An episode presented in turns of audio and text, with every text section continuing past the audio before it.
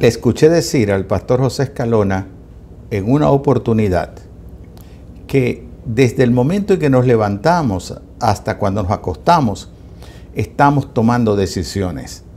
La vida se ha tornado en una constante actuar, en una constante toma de decisiones. Creo que la primera decisión que tomamos en la mañana es si nos vamos a levantar de la cama. Y creo que la última es a qué hora me voy a levantar mañana. Pero hay muchas decisiones y muchas maneras de tomar las decisiones. Muchas veces cuando algún hijo te pide algo, tú puedes decirle que sí, es una decisión. Puedes decirle que no, es otra decisión. O simplemente no responderle, es una decisión. De modo que debemos estar claros. Vivimos en un mundo en el cual siempre tenemos que estar tomando decisiones y cada vez es necesario tomar las decisiones más rápido. No hay tiempo que perder para dar una respuesta o para tomar algún principio o aplicar alguna medida de las cosas que están a nuestro alrededor. Si nos evaluáramos, pudiéramos decir cuántas decisiones de las que vivimos tomando son buenas o son malas. Las malas decisiones es el tema que hoy quiero compartir contigo. Sin lugar a duda que hay intenciones buenas y malas intenciones. Y hay decisiones buenas y malas, y malas decisiones. Y eso no va a depender de la intención que tú tengas para tomar la decisión. Hoy quiero hablarte a ti entonces de tres principios o tres cosas que impiden que tomemos buenas decisiones o que conducen a tener o a tomar malas decisiones. Y la Biblia nos habla de tres. Hay tres cosas que frecuentemente nos conducen a una mala, de, mala decisión. La primera es el apresuramiento. Nos apresuramos a tomar decisiones. No discernimos los tiempos para tomar esas decisiones. Acelerarse, apurarse o retrasar la toma de decisiones eso puede acarrear serias consecuencias. Los que vivimos en Venezuela, en un país de hiperinflación y constante devaluación, sabemos que tardar en tomar una decisión va a tener un impacto financiero en nuestro presupuesto personal o de la organización en la cual nosotros podamos prestar nuestros servicios o actuar en la Biblia también nos habla de el apresuramiento que algunos hombres de Dios pudieron tener y las consecuencias que esto acarreó para ellos. Recuerdo el caso de Abraham y de Sara. Dios se le había prometido a Abraham que tendría una descendencia y que sería a través de su esposa Sara. Ya ellos eran ancianos y estaba pasando el tiempo y Sara no podía tener hijos de Abraham, no los tenía. Ya llevaban unos 10 años de espera. Así que Saraí, Sara, su esposa, se impacienta y le propone a Abraham una idea que parecía muy bien intencionada. Es que buscara a su esclava, a su trabajadora, a su agar, una egipcia, quien le prestaba servicio a ellos para que entonces fuera la madre y así se cumpliera la promesa que Dios le había dado a Abraham. Culturalmente, una sierva podía darle a su ama cualquier hijo que tuviera. Iba a ser visto como el hijo de Sara teniéndola Agar. Pero observemos una cosa, Agar no era la esposa de Abraham y era una egipcia, no pertenecía al pueblo de Dios. Finalmente, los que conocen la historia recordarán cuáles fueron los resultados dolorosos que ocurrieron. La historia la puedes encontrar en Génesis capítulo 16 y los siguientes. ¿Cuáles fueron los resultados de ese apresuramiento por parte de Sara y el de Abraham haber aceptado esa inquietud que tenía Sara de que su esposo pudiera tener descendencia? Hubo conflictos intrafamiliares. Abraham no pudo disfrutar de su hijo Ismael que había tenido con Agar, su primogénito. Y esta descendencia vino a ser enemiga de Israel. Las decisiones que hoy estés tomando van a determinar el bienestar o el malestar del mañana. Te van a afectar en lo familiar, en lo personal. Le van a afectar a nuestra nación. Las malas decisiones de los gobernantes, las malas decisiones de los jefes de familia, las malas decisiones de los administradores de empresas, todo ello va a traer consecuencias muy severas. Pero el apresuramiento trae muchas dificultades. Con facilidad, por deseos personales o porque consideramos que ha pasado mucho tiempo, nosotros terminamos haciendo las cosas a nuestra manera. Las comenzamos a hacer en nuestro tiempo y no en el tiempo de Dios ni a la manera de Dios. Por eso debemos tener sumamente cuidado con esas decisiones que pueden ser apresuradas. Dios vive en un eterno presente, como dice el escritor colombiano Darío Silva Silva. Un eterno presente. Hay que diferenciar el tiempo terrenal que nosotros experimentamos y el tiempo celestial. Para Dios no hay futuro ni hay pasado porque ha estado en el pasado y está en el futuro. Para Él es un eterno presente. Para Dios todas las promesas que te ha hecho se cumplirán porque Él ya estuvo en tu futuro. No es apresurándote que vas a poder lograr las promesas que Dios tenía. Abraham y Sara se apresuraron, no supieron esperar las promesas ni el tiempo de Dios y pagaron esas consecuencias. Una cosa es el cromo, el tiempo terrenal y otra cosa es el kairos, el tiempo de Dios. Tenemos que aprender a depender del tiempo de Dios y no de nuestro tiempo.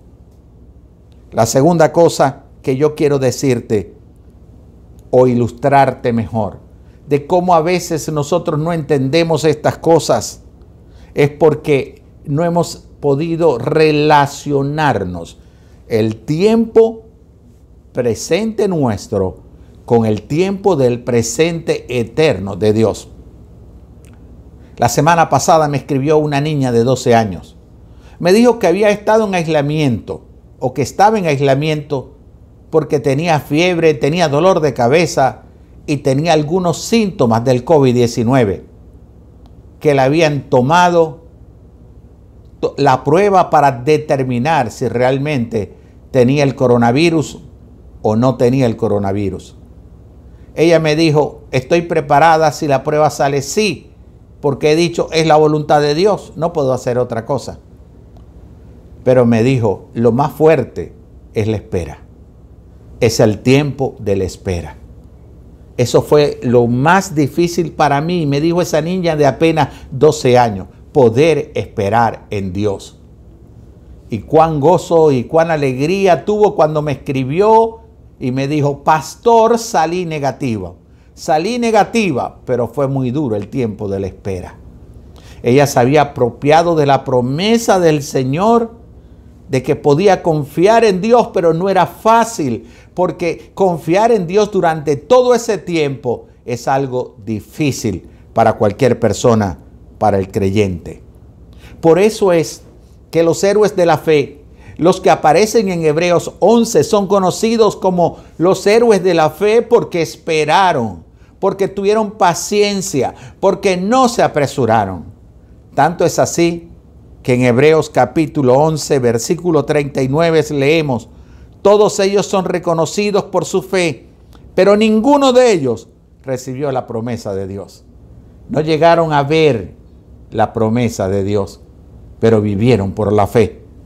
Hoy es el tiempo de no apresurarnos para tomar decisiones, es necesario esperar el tiempo de Dios, que es el tiempo perfecto que nos conduce a las buenas decisiones.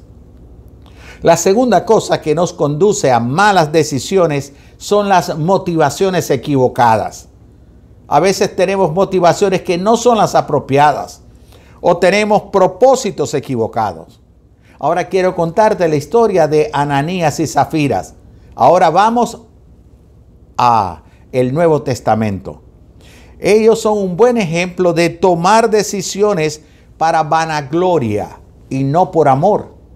De tomar decisiones para poder ser aceptados socialmente, para complacer a la gente que estaba a su alrededor. Tomar decisiones buscando aprobación social es un mal frecuente en nuestros tiempos. Muchas veces hacemos cosas que no le agradan a Dios, pero que le agradan a las personas, a la sociedad. Y eso nos conduce a malas decisiones. Te cuento la historia. Los primeros cristianos comenzaron a vender todas sus propiedades y llevar ese dinero a manos de los apóstoles quienes comenzaron a administrarlo para suplir las necesidades de toda la iglesia que estaba dedicada a la adoración, a la comunión, al estudio de la palabra de Dios y también a celebrar la cena del Señor. Ellos entonces decidieron llevar todo a las manos de Dios. Pero algo muy diferente pasó en cuanto a la decisión que tomaron Ananías y Zafira. Ellos decidieron vender una propiedad, vender un terreno y no dar todo el dinero. Ellos decidieron fue dar una parte del dinero y quedarse con el dinero restante. El resto fue lo que le entregaron a los apóstoles. Al enterarse, el apóstol Pedro le dijo a Ananías, ¿por qué le hiciste caso a Satanás? Creíste que podrías engañar al Espíritu Santo y te quedaste con parte del dinero. Antes de vender el dinero era todo tuyo, le dice Pedro, y de tu esposa. Y cuando lo vendiste, todo el dinero también era de ustedes. ¿Por qué lo hiciste? No nos has mentido a nosotros, sino a Dios. Ananías y Zafira habían vendido algo que era de su propiedad y habían dicho que todo el dinero se lo daban al Señor. Habían pretendido engañar al Señor y a los líderes de la iglesia naciente. ¿Por qué lo hiciste? Fue la pregunta de Pedro. ¿Qué intenciones tuviste? ¿Por qué tomaste esa decisión equivocada? Al oír esto, dice la Biblia que Ananías cayó muerto allí mismo. Entonces, dice, unos muchachos envolvieron el cuerpo de Ananías y lo llevaron a enterrar. Y todos los que estaban en ese lugar sintieron mucho miedo. Seguramente Ananías y Zafiras querían ser reconocidos por la comunidad cristiana que estaba dando todo completo. Ellos querían ser protagonistas, pero su corazón no era sincero con Dios. Solo querían el reconocimiento y la admiración de los demás. Ellos querían ocupar los primeros lugares y que todos hablaran de lo que hacían, de cuánto amaban a Ananías y Zafira a la iglesia. Pero en su corazón, la codicia y el egoísmo los llevó a mentir, no solo a los apóstoles, sino al más importante, a nuestro Dios. Ellos se pusieron de acuerdo para sustraer del dinero de la venta y traer otro valor a la iglesia. Ellos pensaron que podían engañar a Dios y salir bendecidos. ¿Cuántas decisiones equivocadas hemos tomado en la vida pensando que podemos engañar a Dios y vamos a recibir su bendición. Aún dentro de la familia de la fe, fingimos un cristianismo llevando una vida de engaño. Podemos alardear de lo que hacemos o lo que damos para la obra cristiana para recibir el aplauso y no porque hay un corazón dispuesto a dar y a servir al Señor. Tomamos entonces decisiones equivocadas. En segundo lugar, porque buscamos la aprobación social, buscamos la aprobación de la gente. La tercera decisión o la tercera cosa que nos lleva a tomar malas decisiones es la desobediencia. La desobediencia muchas veces va más allá de las buenas intenciones. Podemos tener excelentes intenciones, pero no estamos haciendo las cosas a la manera de Dios. Siempre he dicho que hay que hacer las cosas de Dios a la manera de Dios para poder recibir la bendición de Dios. En, primero, en el primer libro de Crónicas, en el capítulo 13, en los versículos 5 al 12, vemos el momento en el cual el rey David tenía una muy buena intención. Él quería trasladar el arca de Dios, el arca del pacto, el arca de la alianza, donde estaba los diez mandamientos y la vara de Aarón. Él quería llevarla a su reino en Jerusalén. Ese era el símbolo de la relación estrecha entre Dios y su pueblo. Era algo bien noble, bien interesante. La intención de David era buenísima, pero la manera como lo hizo David no era la que Dios quería. David, para llevar a cabo su buena intención, tomó una mala decisión, pues quiso trasladar el arca haciéndolo a su manera la subió a un carro nuevo que era jalado por los bueyes. Pero el problema de esa decisión es que no era la forma como Dios había establecido que el arca debía ser llevada. Tenemos que aprender a tomar las decisiones a la manera de Dios. Siempre que vamos a tomar una decisión, debemos hacernos la pregunta, ¿Qué haría Dios en mi lugar? ¿Qué resolvería Dios en mi lugar? El sabio Salomón afirmó, confía en el Señor con todo tu corazón. No dependas de tu propio entendimiento. Busca su voluntad en todo lo que hagas y Él te mostrará cuál camino tomar quiero recordarte Proverbios 3, 5 y 6. Confía en el Señor con todo tu corazón. No dependas de tu propio entendimiento. Busca su voluntad en todo lo que hagas y Él te mostrará cuál camino tomar. No confíes en tu corazón. No dependas de tu entendimiento. Confía o busca la voluntad de Dios y Él te va a mostrar cuál camino debes tomar. Lastimosamente, muchas veces nuestras malas decisiones salen muy caras a pesar de que las originaron buenas intenciones. El ejemplo que ya hemos puesto de la historia del traslado del arca de la alianza nos muestra que Usá, que era la persona encargada de liderar el traslado, lo hizo a su manera y no a la manera de Dios. ¿Y saben qué ocurrió? En ese mismo momento, Dios tomó la vida de Usá y Usá murió. David fue luego suficientemente sabio para reconocer que por no haber obedecido a Dios, ellos fueron quebrantados.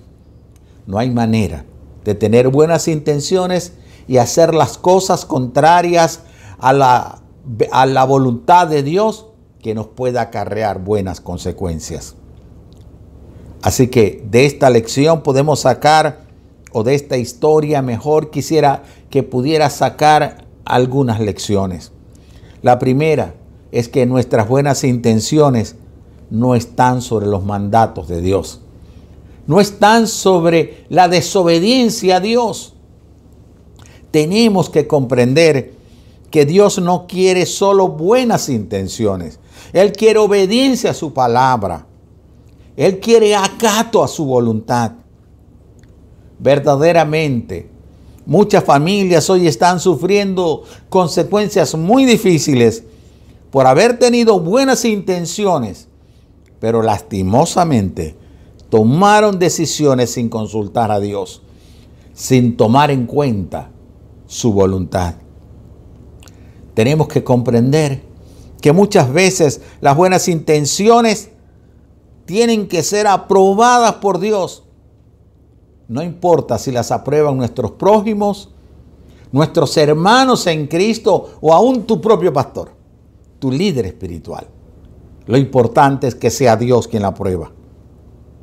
Siempre tenemos que tener la sabiduría de buscar la dirección de Dios, de pedir su guía para que podamos hacer su voluntad, aunque las intenciones que tengamos sean muy buenas. El apresuramiento en la toma de decisiones, las intenciones equivocadas, buscando la aprobación social y la desobediencia a Dios con buenas intenciones, nos conducen con frecuencia a tomar malas decisiones. Y si me preguntaras, ¿cuál de las tres es la que conduce más o pudiera ser la peor decisión? Es decir, el apresuramiento, las intenciones equivocadas o la desobediencia. ¿Cuál de las tres sería la peor? Te diría que hay una peor decisión que puedes tomar en tu vida. La decisión es rechazar la invitación que el Señor Jesús te está haciendo a ti. Porque el Señor Jesús te está tocando, está tocando la puerta de tu corazón. Él dice, yo estoy a la puerta y llamo, si alguno oye mi voz, entraré a Él y cenaré con Él y Él conmigo. Tienes tres maneras de responder al llamado del Señor a tu corazón. Decirle sí, decirle no y posponer la llamada. Pero ¿sabes qué? Solo hay una buena decisión. Decirle sí. Abrir tu corazón a Él. Sería la mejor decisión de tu vida. Todas aquellas personas que un día abrimos nuestro corazón para que Jesús entrara a nuestra vida, hoy celebramos con gozo el haber tomado esa decisión. Por el contrario, muchos que le han dicho que no o que han pospuesto esa decisión han terminado lamentándolo. Hoy puedes recibir a Jesús como el Salvador de tu vida. Sería la mejor decisión de todas. ¿Cómo puedes hacerlo? El apóstol Pablo nos dio un ejemplo.